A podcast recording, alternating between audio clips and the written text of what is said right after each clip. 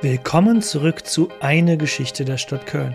Ein Podcast über die Geschichte der Stadt Köln, die über 2000 Jahre alt ist.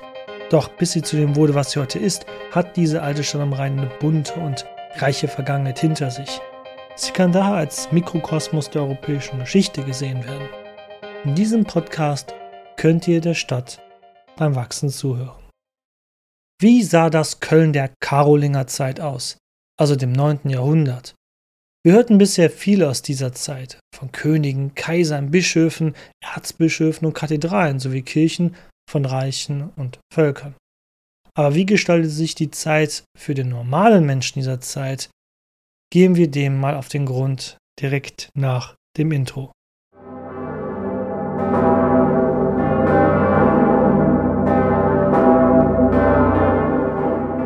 Wie gestaltete sich aber jetzt die Zeit für den normalen Menschen in dieser Epoche? Das ist bisher leider schwer zu fassen. Was schade ist, denn so gern ich über Könige, Königinnen, Kaiser, Bischöfe und Kathedralen und Kirchengebäude rede, interessiert mich auch der Alltag von den einfachen Menschen in dieser Zeit.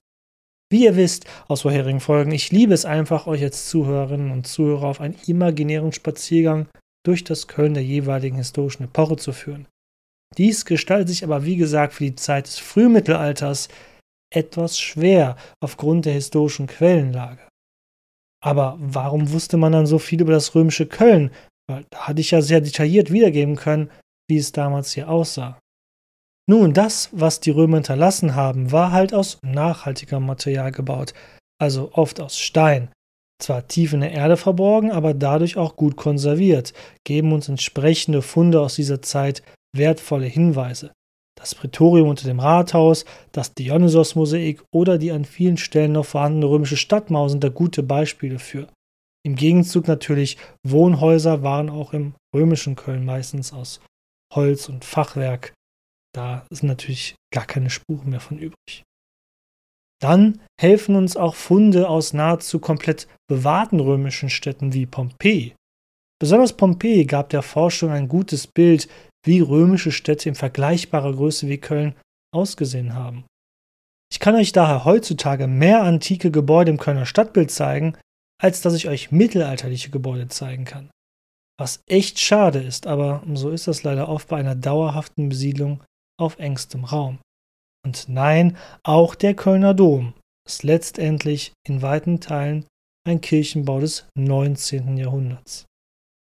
Ein deutliches Zeichen aus der Zeit des Mittelalters sind eben nur die Kirchengebäude, die ich hier schon ausgiebig erwähnt habe, zumindest die Vorgängerbauten der heutigen romanischen Kirchengebäude.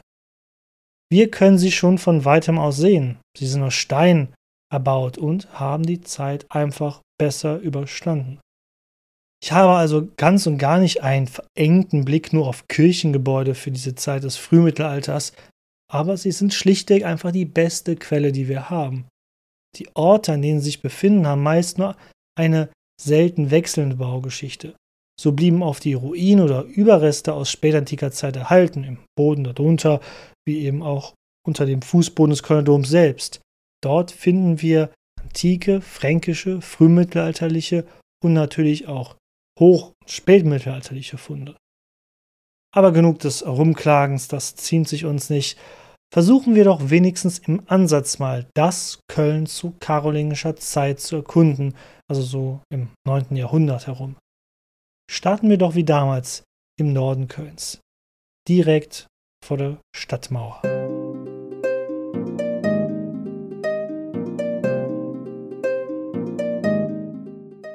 Zwar nicht mehr in allzu gutem Schuss, aber immer noch besser als ein gewöhnlicher Trampelpfad, führt die römische Straße von Neuss herkommend uns immer noch auf Köln zu.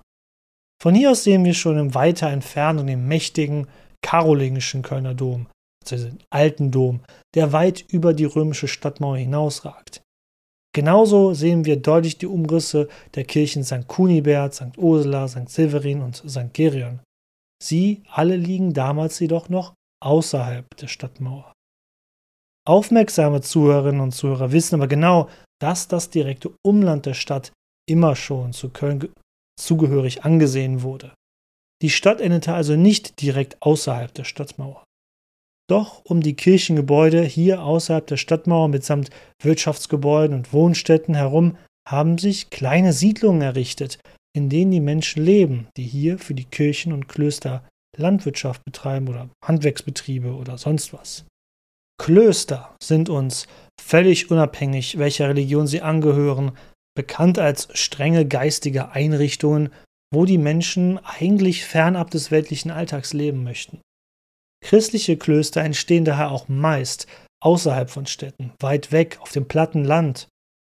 Besonders Karl gründete sie an jenen Orten, die durch eben jene Klöster und dem dazugehörigen Drumherum wirtschaftlich und kulturell entwickelt werden sollten. Wie beispielsweise im zuvor eroberten Land der heidnischen Sachsen, die Karl ja mit allen Mitteln christianisierte. Doch besonders in den bereits bestehenden Bischofsstädten wie Köln werden nicht Klöster hauptsächlich, sondern sogenannte Stifte zuerst gegründet. Was äh, sind Stifte? Um es mal wirklich sehr oberflächlich zu sagen, ich weiß, ich werde jedem Mittelalterhistoriker, jeden Kirchenhistoriker oder Medievisten vor den Kopf stoßen, aber ich würde ein Stift einfach mal so beschreiben. Es sind Klöster, aber mehr in einer Light-Version, eine abgespeckte Version, eine abgespeckte Variante eines Klosters sozusagen. Für uns als Laien im 21. Jahrhundert würde es auf den ersten Blick kaum einen Unterschied machen, ob die dort lebenden und agierenden Menschen wie in St. Kunibert oder St. Geria Mitglied in einem Kloster oder Stift waren. Zuerst die Gemeinsamkeiten von Klöstern und Stiften. Diese liegen auf der Hand. In beiden Institutionen wirken Menschen in einer Glaubensgemeinschaft mit. Stifte und Klöster hatten beide entweder nur Frauen oder nur Männer als Mitglieder. Der Unterschied jedoch, die Mönche und Nonnen in den Klöstern lebten strikt abgeschottet von der Welt. Sie betrieben auch nach innen gekehrt eine deutliche Abkehrung von der Welt. Ihr Alltag war geprägt von Askese und einem strengen, regulierten Alltag, der sie meist nie so wirklich außerhalb der Mauern oder des Bereichs ihres Grundstücks führte. Da fragt man sich natürlich bei all diesen Entbehrungen, wie kam man eigentlich ursprünglich auf die Idee, solche Klöster überhaupt zu schaffen? Wie einst die Aposteln von Jesus sollten auch sie als die Mönche in einer entsprechenden Gemeinschaft leben. Armut, Keuschheit und strikter Gehorsam sind hier Vorgaben, die das Leben im Kloster prägen sollten. Das ist jetzt sehr verallgemeinernd gesagt, denn auch hier gibt es Unterschiede und Hintergründe. Denn erstens wandelten sich die Klosterregeln im Laufe der Zeit Zweitens gab es immer wieder Phasen der Abschwächung dieser Regeln für bestimmte Klöster oder umgekehrt eine Rückbesinnung zu strengeren Regeln des monastischen Zusammenlebens. Und drittens sollten sich später zahlreiche verschiedene Formen des klösterlichen Lebens entwickeln. Völlig andere Orden mit anderen Schwerpunkten, die eine kurze allgemeine Beschreibung eines Klosters eigentlich nahezu unmöglich machen an dieser Stelle. Das hoch- und spätmittelalterliche sowie frühneuzeitliche Europa würde später geprägt sein durch Mönchsorden wie Benediktiner, Franziskaner, Dominikaner, Kartäuser, Jesuiten, Ursulinen, Zisterzienser, Prämonstratenser und, und, und. Und das sagt dir alles nichts, außer dass ein paar dieser Ordensnamen wie bayerische Biermarken klingen. Hey, das ging mir genauso. Gut, dass wir noch einige Zeit haben und ich auch vor allem Zeit habe, mir all dieses als Wissen mir anzueignen, bis die jeweiligen Ordensbrüder und Schwestern auf die Bühne der Menschheitsgeschichte treten werden. Denn, grob gesagt, bis zum 12. Jahrhundert existieren in Westeuropa quasi nur die Benediktiner als einziger Mönchsorden. Benannt nach ihrem Gründer Benedikt von Nursia, der im 6. Jahrhundert die Regeln des Mönchstums in Westeuropa begründete.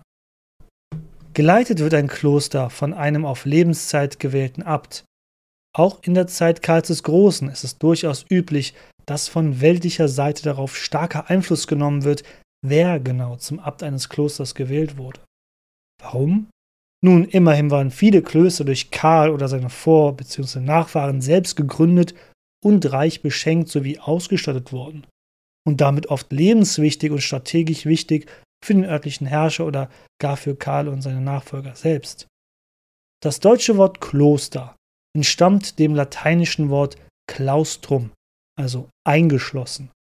Dies sollte die geistige und spirituelle Abgeschiedenheit der Mönche und Nonnen im Kloster darstellen.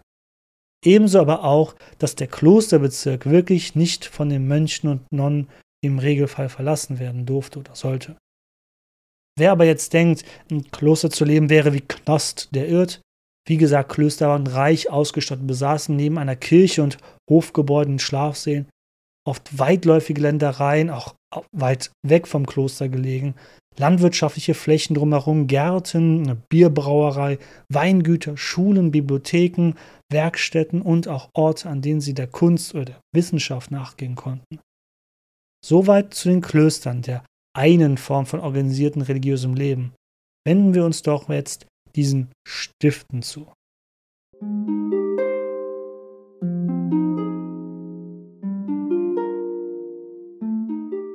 Die sogenannten Stifte standen den strengen benediktinischen Klosterregeln bei all den Gemeinsamkeiten auch mit deutlichen Unterschieden gegenüber. Das fängt schon bei dem Namen der Mitglieder in den Stiften an. Diese waren keine Nonnen oder Mönche, sondern sogenannte Kanonissen oder bei Männern Kanoniker. Die Mitglieder dieser geistlichen Gemeinschaften, auch hier streng nach Geschlecht getrennt, lebten eher in nicht so ganz so strikten Strukturen zusammen. Hier ist der Name der Einrichtung Programm, das Gestiftete wird von den Kanonisten bzw. Kanonikern verwaltet und bewirtschaftet, religiös wie auch wirtschaftlich. Wie die Klöster waren Stifte meist von Privatleuten im Adel oder mächtigen Herrschern gegründet worden, also gestiftet. Von daher leitete sich auch ihr Name ab. Zum Unterhalt des Ganzen waren diese Stifte nebst eines Gotteshauses oft zusätzlich mit reichen Gütern wie landwirtschaftlichen Betrieben oder Handwerkstätten hin bis zu Wirtshäusern oder auch Rechten wie Zollabgaben oder sowas ausgestattet worden. Also eigentlich auf den ersten Blick wieder sehr ähnlich wie dem, dem System eines Klosters. Die Kanonistinnen und Kanoniker sorgten dafür, dass der Gottesdienst in der gestifteten Kirche stattfand und durchgeführt werden konnte. Auf einer ganz praktischen Ebene sorgten sie auch dafür, dass der wirtschaftliche Betrieb der Besitztümer des Stiftes, also dass es da rund lief. Doch ebenso wie die Mönche und Nonnen in den Klöstern traten auch die Mitglieder der Stifte als Gelehrte in Erscheinung, kopierten Texte, verfassten neue handgeschriebene Bibeln oder verfassten Chroniken wie eben jene aus dem Kloster Fulda, die wir beim letzten Mal hier zitiert haben. Aber was machten dann die Stifte nun anders als die Klöster? Weil das klingt ja jetzt immer noch ziemlich wesensgleich, Stift und Kloster. Der entscheidende Unterschied war, dass die Mitglieder eines Stiftes nicht nach den strengen benediktinischen Regeln eines Klosters lehrten. Kanonissen oder Kanoniker durften anders als Menschen im Kloster Privatbesitz haben, den sie unter anderem aus den Gewinnen der Erträge, die das Stift abwarfen, erhielten. Mönche und Nonnen durften das nicht, sie durften keinen Besitz haben. Kanonissen oder Kanoniker legten auch kein Gelübde zur Keuschheit oder Armut ab, noch mussten sie allzu strenge alltägliche Verhaltensregeln an den Tag legen, wie dauerhaftes Schweigen etc. Auch waren sie nicht lebenslang an das Stift gebunden wie ein Mönch oder eine Nonne. Wollte man heiraten oder gar einfach zur Familie nach Hause zurückkehren, war dies für die Mitglieder eines Stiftes jederzeit möglich. Und das beantwortet vielleicht eure Frage, warum es Stifte auf der einen Seite gab und Klöster auf der anderen. Nun, die Gründe für einen Eintritt in ein Kloster konnten vielfältig sein. Bei Stiften war die Antwort meiner Meinung nach aber oft eindeutiger. Sie waren der ideale Ort, überschüssige Familienmitglieder dort quasi abzuladen und zu parken, so dass man sich nicht selbst darum kümmern musste. Das war jetzt zugegebenermaßen das platt ausgedrückt, aber lass mich mal versuchen, das ein bisschen zu erklären. Starben in einer Familie aufgrund von Krankheiten, Unfällen oder sonstigem Unheil ein großer Teil konnte jederzeit ein entsprechendes anderes Familienmitglied aus dem Stift zurück, also rausgeholt werden, um der Familie zu helfen und auch das Erbe anzutreten, damit dies nicht irgendwie verloren ging an andere erbansprüchige Menschen, die das nicht erhalten sollten im Sinne der Familie. Also lange Rede, kurzer Sinn. Stifte waren das ideale Mittel, um überschüssige Familienmitglieder loszuwerden.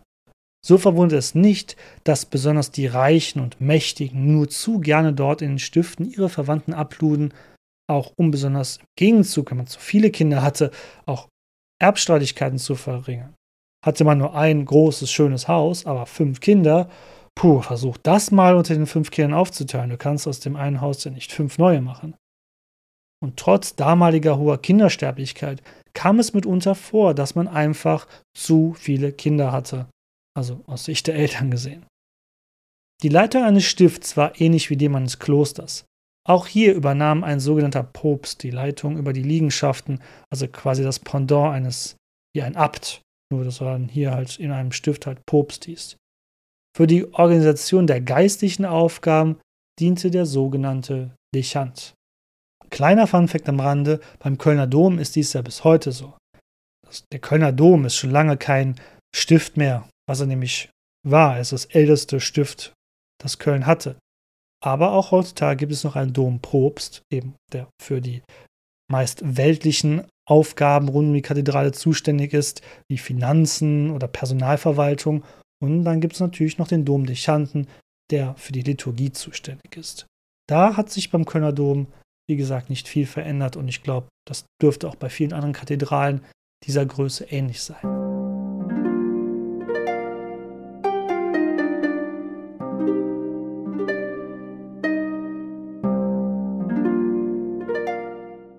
Warum ich mich als eigentlicher Neuzeithistoriker so schwer tue, das hier genau darzustellen oder auch die richtigen Formulierungen zu finden, also den Unterschied zwischen Stiften und Klöstern herauszustellen?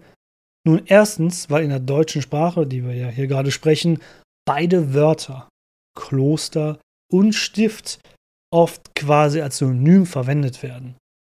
Die zweite Schwierigkeit, die hierbei entsteht, ist, dass die Grenzen zwischen beiden Grundformen diesen reinen Grundformen, strenges Leben und eher die Light-Version, diese beiden Formen verschwammen auch oft zwischeneinander, also ineinander. Mal lockerten sich Klöster von strengem Regelwerk auf, sodass sie eher den Stiften ähnelten, nannten sich aber dann trotzdem weiterhin Kloster, weil sie ursprünglich ein Kloster gewesen sind. Zum Beispiel ist ein, also ein Beispiel ist St. Maria im Kapitol, was im Frühmittelalter noch als benediktinisches Kloster entsteht um 1200 herum wird es in einen Damenstift umgewandelt. Also es wird wieder ein, eine eher leitere Version, wo adelige Damen ihren äh, Alltag leben. So, das ist so eine Entwicklung, wie das hin und her gehen kann. Oder es gab gegenläufige Entwicklungen, dass Stifte immer mehr sich den medizinischen Vorgaben ins Klosters unterstellten, aber vom Rechtsstatus her offiziell ein Stift blieben. Also sie hatten zwar ein sehr strenges geistliches Leben, aber du konntest trotzdem wieder da herausgelöst werden, um heiraten zu gehen oder sonst was. Also, ziemlich komplizierte Sache. Wenn ich hier einen Fehler mache, bitte verzeiht mir. Gebt mir gerne Rückmeldung, was ich hier vielleicht falsch präzisiert habe. Das würde mich sehr freuen. E-Mail-Adresse findet ihr in den Shownotes, glaube ich. Wer jetzt denken mag, oh, er redet jetzt wieder nur über Kirchen und Klöster, ja, der sollte Folgendes wissen du hast dich jetzt halt hier darauf eingelassen, einen Podcast zu hören, der sehr, sehr lange im Mittelalter verweilen wird. Und als spirituelle Orte waren diese Stifte, Kirchen und Klöster natürlich wichtig im Mittelalter. Denn sie waren auch große Wirtschaftsbetriebe, besaßen große Flächen innerhalb wie direkt außerhalb der Stadt Köln und waren Orte der Bildung und Wissenschaft. Und ein nicht allzu kleiner Prozentsatz der Kölner Bevölkerung in dieser Stadt war in irgendeiner Weise mit diesen geistlichen Institutionen verbunden. Für das 12. Jahrhundert geht man bereits von 10% aller Einwohnerinnen und Einwohner aus, die als Kleriker in Köln lebten. Nicht mit eingerechnet waren hierbei die Zulieferbetriebe wie Diener, Bäcker, Metzger, Handwerker oder Köche, die zur Versorgung dieser Kleriker notwendig waren.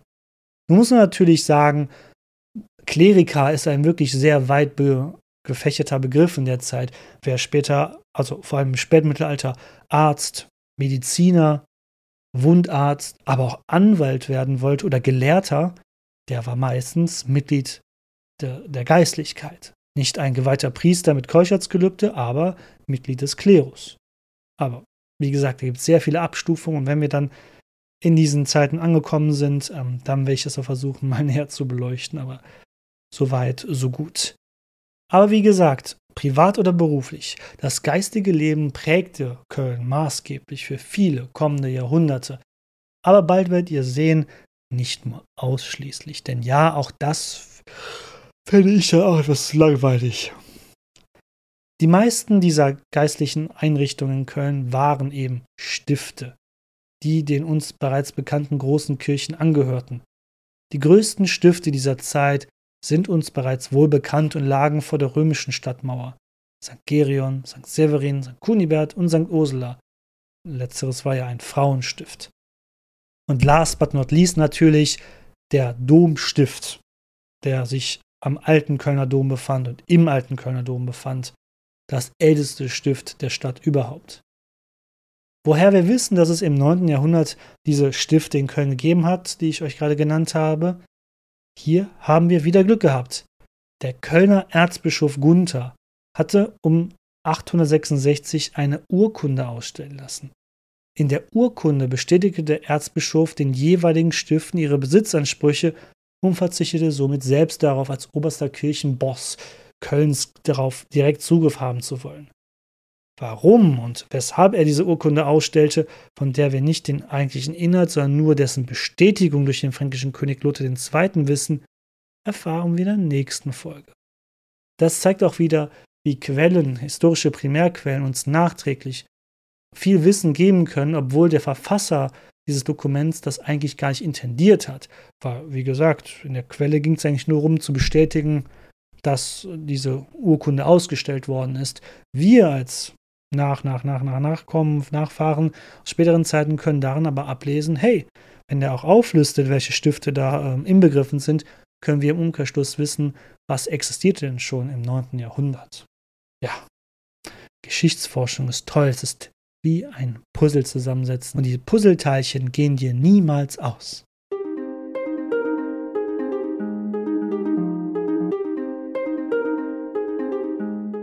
Merkt ihr einiges? Also mein Timer hier bei der Aufnahme sagt schon 20 Minuten. Wir haben jetzt uns wieder ewig mit einem Thema aufgehalten, ohne eigentlich in die Stadt an sich gegangen zu sein.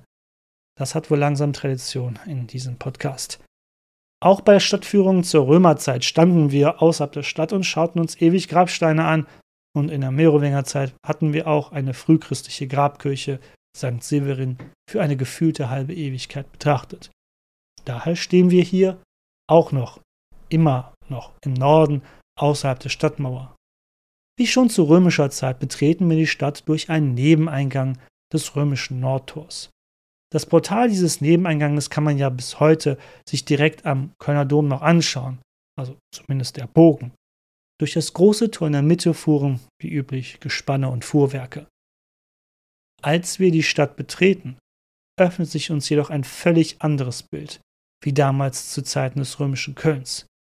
Hier, direkt noch auf dem Cardo Maximus oder Strata Lapidea, wie die Römer es nannten, der heutigen Hohe Straße, ist eine dichte Baubesiedlung vorhanden. Die teilweise noch erhaltenen römischen Häuser haben oft Anbauten oder Umbauten aus Fachwerk. Hier an der Nord-Süd-Hauptstraße Kölns ist ein reges Treiben zu sehen. Direkt zu Beginn der Hohe Straße, der heutigen Hohe Straße, steht links von uns bis fast komplett zum Rhein hinunter und damit parallel direkt an der nördlichen Stadtmauer entlang der neue alte Dom mit seinen beiden Atrien im Westen und Osten, der ja erst im 9. Jahrhundert erbaut wurde. Obwohl die Kathedrale sich in der nordöstlichen Ecke der Stadt befindet, dominiert das Gebäude die ganze Stadt und ist von jedem Punkt aus sichtbar. Denn kein Gebäude innerhalb der Stadt kommt doch nur ansatzweise an die Größe oder die Höhe des alten Domes heran. Wie gesagt, die anderen Stiftskirchen befinden sich ja außerhalb der Stadtmauer. Vor allem, da die meisten Gebäude in Köln der damaligen Zeit aus Fachwerk sind. Steingebäude, außer den großen Kirchengebäuden wie am Dom mitsamt Palast des Erzbischofes und der Pfarrkirche St. Columba, findet man nicht. Folgen wir doch einmal der Längsseite des alten Doms nach Osten, der uns hinunter zum Rhein führt. Auch in dieser Zeit befand sich bereits das Dionysos-Mosaik mehrere Meter unter uns versiegelt in der Erde. Es sollte ja erst im Zweiten Weltkrieg entdeckt werden. Hier zum Rhein hinunter in Richtung Hafen wird die Bebauung spürbar dichter. Hier wohnen die Händler, Handwerker und Hafenarbeiter der Stadt. Dieser Bereich ist am dichtesten bebaut in der Stadt. Und er ist der jüngste Stadtteil der Stadt. Wo zu römischer Zeit noch ein Nebenarm des Rheins entlang floss, war zu fränkischer Zeit der Nebenarm längst verlandet so wurden die vorgelagerte Insel und der verlangte Nebenarm zum neuen Baugrund für die Stadt, der bereits in der Merowingerzeit besonders im Bereich des heutigen Heumarktes in Anspruch genommen wurde. zwischen der noch in raumordnerischer Hinsicht bestehenden Römerstadt und den nur im Osten neu entstandenen Hafenviertel bestehen drastische Unterschiede. Die Römerstadt hat trotz des weitgehenden Verlusts an römischer Bausubstanz das rechtwinklig angelegte Straßennetz beibehalten. Hier im Hafenviertel der Rheinvorstadt finden wir jedoch ein komplett anderes Bild. Dicht an dicht und weitestgehend willkürlich oder rein topografischen Vorgaben folgend ist hier die Bebauungsstruktur. Diesen Charakter hat sich das Hafenviertel bis heute erhalten, also das heutige Martinsviertel. Obwohl kaum ein Gebäude in diesem Teil der Stadt heutzutage älter als 60 Jahre ist, durch Abriss und Sanierung im frühen 20. Jahrhundert, aber auch durch die Zerstörung im Zweiten Weltkrieg, kann man auch heute noch in diesem Martinsviertel die Enge dieses Viertels hautnah nachvollziehen. Viele Gassen sind so schmal, dass selbst ein kleines Auto kaum durchfahren könnte. Manche Gassen im Martinsviertel sind sogar so schmal, dass man nicht mal mit zwei Personen nebeneinander durchgehen könnte. Oh Mann, was dazu wohl der moderne Brandschutz sagt. Um in unserem kleinen Gedankenspiel in dieses Viertel zu gelangen, mussten wir uns durch eines der wenigen Tore zum Rhein hindurchquetschen. Denn auch entlang des Rheinufers verlief die römische Stadtmauer. Seitdem aber die Rheinvorstadt im Osten entstanden ist, trennt die Mauer die ehemalige Römerstadt von diesem jungen Hafenviertel. Seitdem aber die Rheinvorstadt im Osten entstanden ist, trennt diese Mauer die ehemalige Römerstadt von diesem jungen Vorstadt-Hafenviertel. Um wenigstens etwas die Rheinvorstadt zu schützen, waren wohl schon zu Kaiser Konstantins Zeiten Schenkelmauern von der Römerstadt zum Rhein hinuntergezogen worden, also nach Osten am jeweiligen Nord- und Südende der Stadt. So war die Rheinvorstadt wenigstens von der Landseite aus gegen Überfälle geschützt. Auf diese Weise entstand das neue Hafenviertel im Osten Kölns. Das Viertel, was wir heutzutage fälschlicherweise eigentlich Altstadt nennen. Obwohl das eigentliche Siedlungsgebiet aus römischer Zeit, also die wahre Altstadt, mehr stadteinwärts im Westen lag bei Hohe Straße und Schildergasse. Dazu zählen unter anderem der heutige Altermarkt, der Heumarkt, der Fischmarkt, die Frankenwerft und der Buttermarkt. Wobei nicht alle hier aufgelisteten Plätze und Orte zu dem Zeitpunkt bereits existieren oder den heutigen Namen haben, aber kleine Plätzchen hat es immer gegeben. Hm, lecker Plätzchen. Also kleine Plätzchen hat es immer wieder gegeben. Soweit zum Hafenviertel, der Hafenvorstadt von Köln damals noch.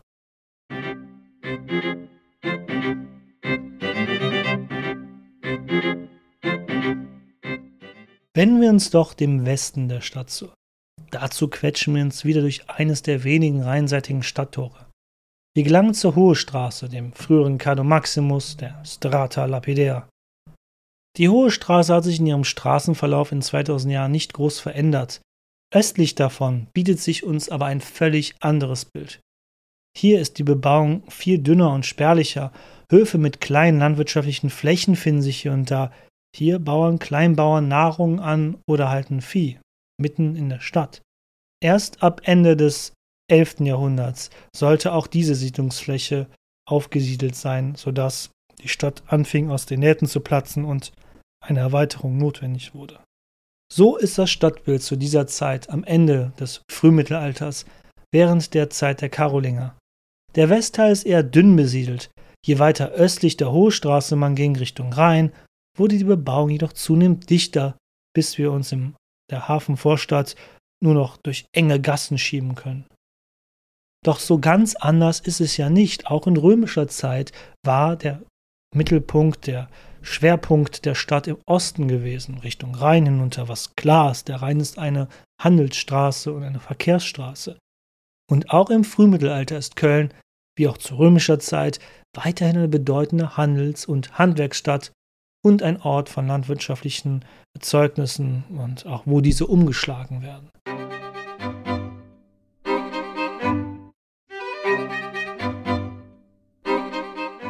Wie im Intro angeklungen, würde ich den Blick gerne auf die Menschen zuwenden, die in dieser Zeit gelebt haben, den normalen Menschen, um es so auszudrücken. Wer hat hier im Köln des Frühmittelalters gelebt und vor allem wie? Das Frühmittelalter war deutlich in Europa generell durch das ländliche Leben geprägt. Städte nördlich der Alpen gab es kaum, und wenn, dann waren sie am Beispiel Kölns aus römischer Zeit hervorgegangen. Nur ein klitzekleiner Bruchteil der Menschen dieser Zeit lebte überhaupt in Städten. Die meisten werden auf dem Land in kleinen Siedlungen, Dörfern oder Weilern gelebt haben. Städte wie Köln waren daher deutliche Anachronismen dieser Zeit, die einen Sonderfall darstellten. Sie existierten nur, weil sie schon in der Antike existiert hatten. Aber dass im Frühmittelalter Städte gegründet worden sind, das war absolut nicht der Fall. Vielleicht möchte man Magdeburg dazu zählen, aber ansonsten nein. Das Frühmittelalter ist keine Zeit, in der Städte gegründet werden. Das macht es natürlich schwer, die Menschen in Städten zu erfassen im Frühmittelalter und wie sie gelebt haben. Dennoch können wir davon ausgehen, dass zumindest zum Teil oder großen Teil vielleicht auch gesellschaftliche Strukturen, die auf dem Land existierten, ebenfalls auf die Stadt in etwa übertragen werden können.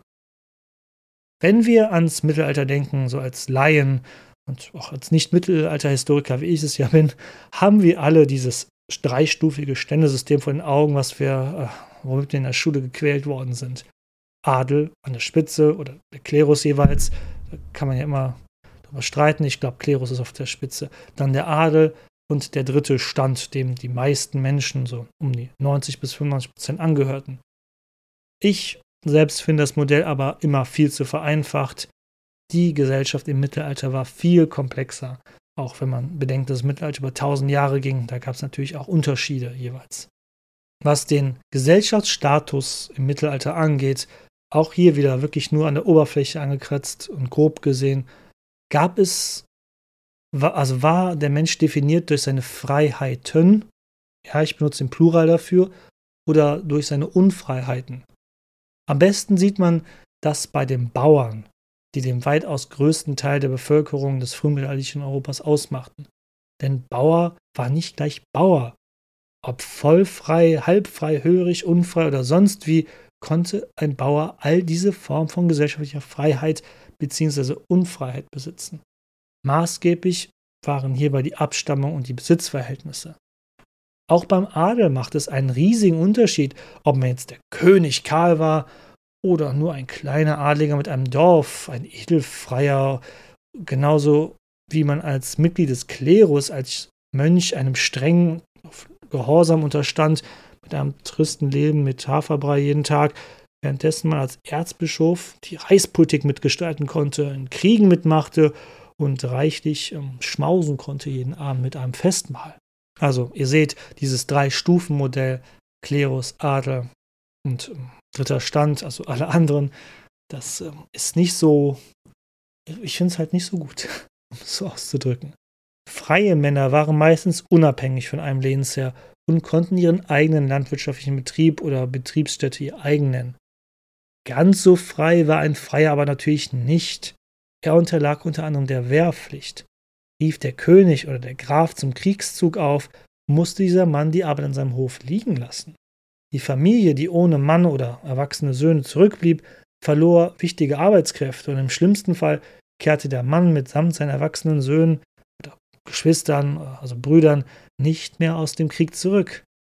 Dies führte im Laufe der Zeit viele Familien der Freien aus wirtschaftlicher Not bewusst in die Unfreiheit.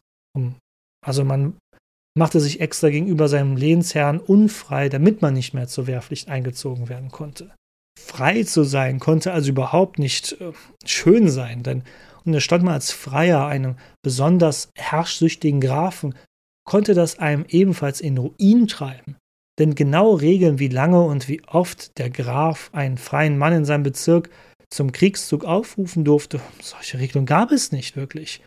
So konnte der Graf viele Freie in die Armut bewusst treiben, die dann ihre Felder nicht bestellen oder ihrem Handwerk nachgehen konnten. War der freie Mann dann pleite, konnte der Graf sich oft zu einem Spottpreis das Land von der inzwischen mittellosen Familie des Freien einverleihen. Ihr meint, ich übertreibe hier und tue diesen Adligen Unrecht, also diesen äh, Lehnsherren? Nee, absolut nicht, denn es ist festgehalten, dass Karl der Große versucht zu haben scheint, diese beschriebene Entwicklung zu verhindern, dass die ihm direkt unterstehenden Grafen diese Praxis durchführten. Es ist aber anzunehmen, wenn wir uns den Verlauf des Mittelalters anschauen, dass er damit kaum Erfolg hatte. Im Laufe des Mittelalters sollte die Zahl der Freien immer niedriger werden, jedenfalls bis zum Hochmittelalter hin. Und dann gab es noch die Kirche, die deren Priestern hin und wieder anwies, den sterbenden Freien bei der letzten Salbung, der Krankensalbung auf dem Sterbebett mitzuteilen, dass sie nur ins Paradies kämen, wenn sie ihrem Hof samt Familie an die Kirche vermachen würden. Auch das hat's gegeben. Ihr wisst schon das bekannte Gleichnis von Jesus aus dem Markus- und Matthäus-Evangelium. Er geht ein Kamel durch ein Nadelöhr, als dass ein Reicher in das Reich Gottes gelangt. Das führt uns zu den anderen Abstufungen wie den Halbfreien, Freigelassenen und Unfreien. Unfreie arbeiteten meist auf dem Hof ihres Herrn oder hatten von diesem ein eigenes Stück Land mit Betrieb erhalten, von denen sie Erträge abführen mussten. Oder sie mussten zusätzlich einige Tage in der Woche für den Grundherrn auf deren Hof, sogenannten Fronhöfen, arbeiten. Die Halbfreien und Hörigen waren so, ja, auch wieder grob gesagt, eine Art Mittelding zwischen Freien und Unfreien. Unfreie unterstanden direkt ihrem Herrn, konnten sich also nicht auf eine Gerichtsbarkeit beim Grafen oder König berufen, sondern waren ihrem Grundherrn ausgeliefert. Unfreie konnten aber, auch wie Sklaven im alten Rom, freigelassen werden. So, und jetzt wieder meine kleine Verteidigungsschrift gegen das äh, Mittelalter.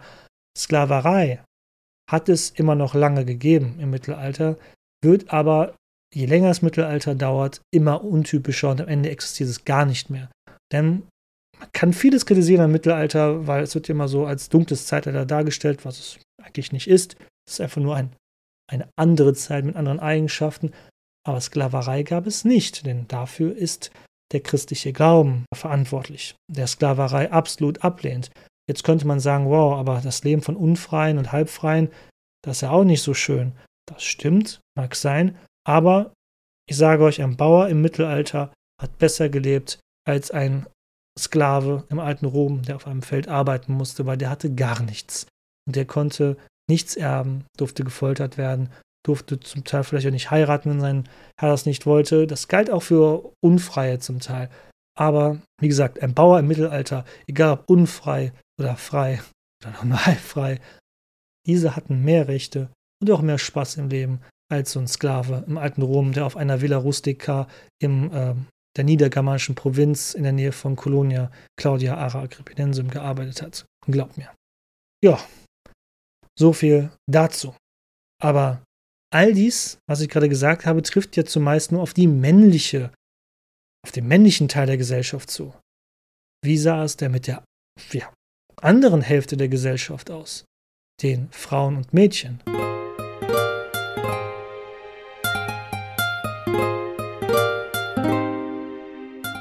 Grundsätzlich ist natürlich zu sagen, basierte natürlich auch der soziale Rang der Frauen und Mädchen darauf, in einer patriarchalen Gesellschaft, in welchen Rang sie hineingeboren wurden. Also wer ihr Vater oder später noch ihr Ehemann war oder Vormund. War eine Frau unfrei, dann konnte sie nur mit Erlaubnis ihres Herrn heiraten.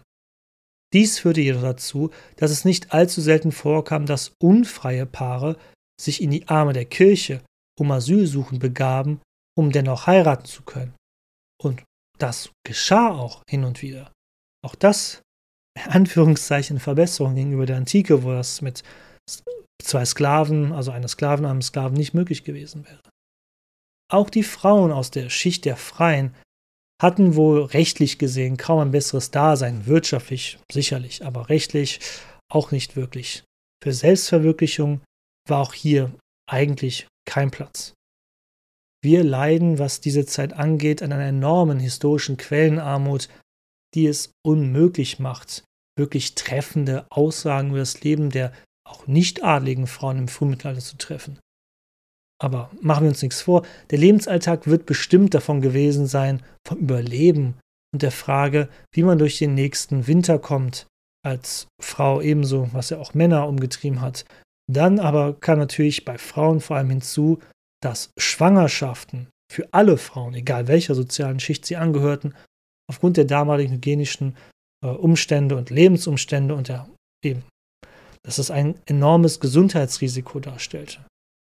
Der Tod im Kindbett war für viele Frauen leider eine nicht seltene Todesursache.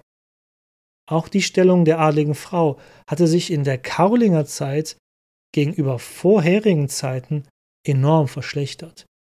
War es noch zu Zeiten der Merowinger normal gewesen, dass Frauen als mächtige Regentinnen und reiche Personen, egal ob unverheiratet oder als Witwe, auftraten, wie eben unsere Plektrudes aus einigen Folgen zuvor, war dies zumindest in der Zeit von Karl dem Großen und seinen direkten Nachfahren nicht mehr der Fall.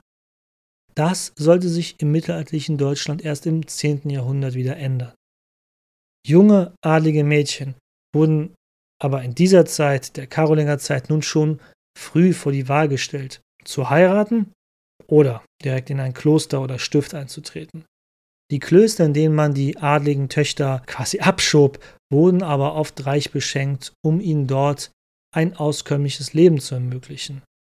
Im Vergleich zu der Zeit, in der sie lebten, konnten Frauen in von Frauen geführten Klöstern auch wirklich zu Macht und Besitz kommen. Im Vergleich der Zeit gesehen. Dazu kommen wir aber noch mal in einer anderen Folge, wenn wir wieder etwas näher auf Klöster und Stifte eingehen werden. Und daher gibt es leider zu der Thematik Frauen und Mädchen in der Karolinger Zeit und vor allem als Einwohnerin von Köln nicht mehr wirklich viel zu sagen derzeit leider.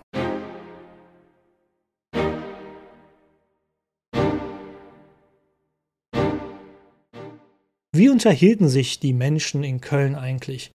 Sprachlich dürfte die Stadt aufgrund ihrer Handelsbeziehungen ein buntes Gemisch gehabt haben. Dominierend wird hierbei jedoch das Fränkische bzw. Althochdeutsche gewesen sein. Das ähm, ist aber jetzt auch wirklich kein Fachgebiet von mir, meinerseits. Aber ihr könnt davon ausgehen, in einer Stadt, wo tausende Menschen leben, wird es irgendeine Alltagssprache gegeben haben, damit eben der Alltag in einer so engen bebauten Gegend wie einer Stadt funktionieren kann. Die Entwicklung des Althochdeutschen ist eine interessante Entwicklung, denn die Franken im westlichen Teil des Reiches, also im heutigen Frankreich, übernahmen eher die Sprache der überwiegend latinisierten Galloromanen und schufen dadurch das Altfranzösische. Trotz eines großen Frankenreiches war die sprachliche Einheit in diesem Reich nicht gegeben. Latein diente daher oft für Diplomatie und Handel und als Kirchensprache natürlich sowieso schlechthin. Was jedoch in Köln wie auch dem übrigen Frankreich auf alle Menschen zutraf? Sie waren alle Christen. Heidnische Kulte gab es keine mehr. Die hatten die Franken nach und nach mit allen Mitteln verdrängt, vor allem ja, Karl der Große. Fast alle waren Christen. Doch in dieser fast 100% christlich dominierten Welt, in der Köln und auch das Frankenreich sich befindet, gab es eine kleine, bedeutende Ausnahme. Über die Jahrhunderte hinweg hatte sich das Christentum als die alles dominierende Religion in Köln durchgesetzt. Dank eines Zusammenspiels mit der fränkischen Krone, die die Kirche kräftig förderte, und dem Papst in Rom. Aber auch der Tatsache geschuldet, dass die Kirche zur administrativen und politischen Verwaltung des Reiches eingesetzt wurde. Selbst so heute staatliche Dinge wie Geburtsregister übernahmen die Kirchen vor Ort. So waren nach und nach alle anderen religiösen Kulte verdrängt worden. Und ja, eine Ausnahme der jüdischen Gemeinden. Die Menschen jüdischen Glaubens hatten sich in Europa meist erfolgreich sämtlichen Missionierungsbestrebungen entziehen können. Wie ihr als aufmerksame Zuhörerinnen und Zuhörer meines Podcasts wisst, befindet sich in Köln die älteste nachgewiesene jüdische Gemeinde nördlich der Alpen. Bereits im Jahr 321 hatte es eine jüdische Gemeinde in Köln gegeben. Erst letztes Jahr, im Jahr 2021, feierte die Stadt, trotz den Einschränkungen, die die Umstände mit sich brachten, feierte die Stadt mit zahlreichen Veranstaltungen und Ausstellungen dieses Jubiläum. Damals im Jahr 321 war es ein simpler Satz des römischen Kaisers Konstantin des Großen gewesen und Mehr als das wissen wir eigentlich auch gar nicht, denn es war eben nur ein Satz und mehr nicht. Im römischen Köln haben die jüdischen Menschen jedoch als Freie das volle römische Bürgerrecht noch besessen. In fränkischer Zeit gelten sie als Nichtchristen jedoch als Außenseiter. Sie unterstehen dennoch direkt dem Schutz der fränkischen Herrscher. Das klingt auf dem Papier natürlich zwar nett und gut, wow, wir haben den König als direkten Schutzherrn, ist ja voll cool, der ist ja der große, richtige, mächtige Mann im Reich. Aber, wie ihr wisst, der König kann nicht immer an jedem Ort an denen Juden, also Jüdinnen und Juden leben, gleichzeitig sein. Besonders die Kirche lässt ihre Gläubigen zu gerne daran erinnern, dass sie in den Juden die Mörder von Jesus Christus sehen, was natürlich eigentlich absoluter Blödsinn ist. Die Frage hat sich immer gestellt, für Köln, ob die Juden durchgehend hier gewohnt haben. Sind sie nach dem Ende der römischen Herrschaft in Köln verblieben oder waren sie weitergezogen? Eine Frage, die bisher nicht so ganz beantwortet werden kann. Allgemein bekannt ist, dass im Reich von Karl dem Großen und seiner direkten Nachfolger Juden als Händler oder Ärzte in den Quellen vorkommen. Und wie sah es in Köln aus? Nun, auch hier ist die Quellenlage für die Zeit des 8. bis 9. Jahrhunderts sehr dürftig.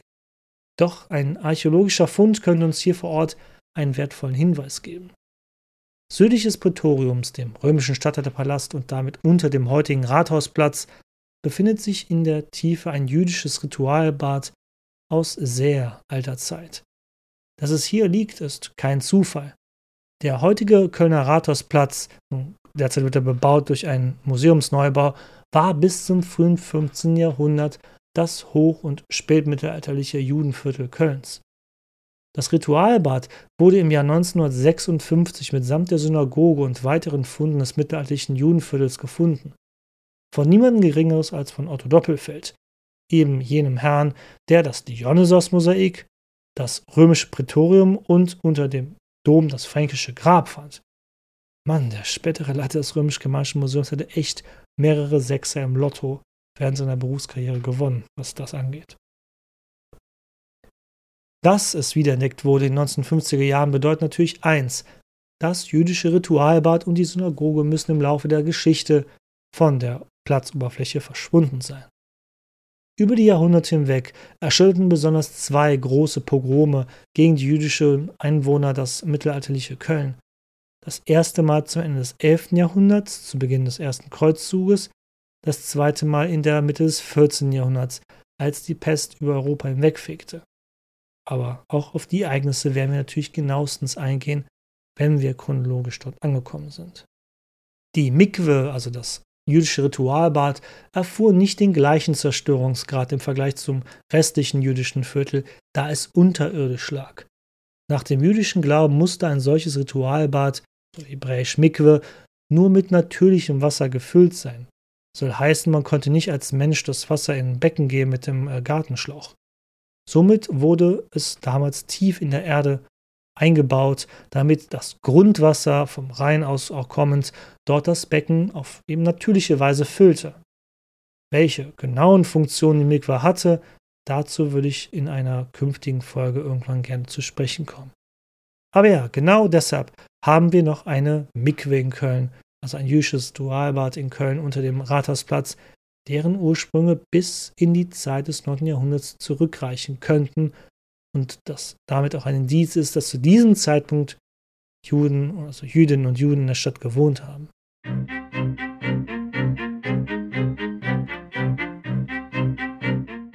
Puh. Eigentlich war es gar nicht mein Ziel, an dieser Stelle so abrupt aufzuhören. Doch, ich sehe, dass äh, wieder eine beträchtliche Länge wir hier erreicht haben. Äh, ich habe hier eine Stunde auf dem Timer stehen. Länger als beabsichtigt. Länger, als ich am Stück plappern kann. Und sicherlich länger, als dass ich eure ungeteilte Aufmerksamkeit habe. Daher lassen wir es doch erstmal für heute mit einem Einblick in das Köln zu Zeiten der fränkischen Karolinger. Köln blüht auf. Achso, es ist ja auch nie wirklich untergegangen. Es ist jetzt quasi ein Zentrum des östlichen Frankenreiches, das sich ja bis zur Elbe, bis zu den Dänen vorgeschoben hat. Was diente mir zusätzlich als Quelle dieses Mal? Als eine spezifische Quelle für diese Folge diente mir hierbei ein älteres Buch Topographie der Stadt Köln von Hermann Keußen aus dem Jahr 1910, der zu diesem Zeitpunkt das Kölner Stadtarchiv leitete. Hier bin ich froh, ein Mitglied der Stadtbibliothek Köln zu sein, denn zwar wurde das Buch 1996 neu aufgelegt, aber es war nur im Antiquariat für einen äußerst teuren Preis verfügbar. Schön, dass man als Alternative einfach in die Stadtbibliothek gehen kann und es sich durchlesen kann. Alle anderen Bücher, die mir hier dazu dienten, findet ihr auf meiner Homepage. Moment mal, Homepage? Hast du nicht immer gesagt, Willem, dass ähm, du nur eine englischsprachige Seite hast? Ja, das stimmt, bisher. Ich habe mir inzwischen eine schöne kleine Top-Level-Domain bei NetCologne gekauft.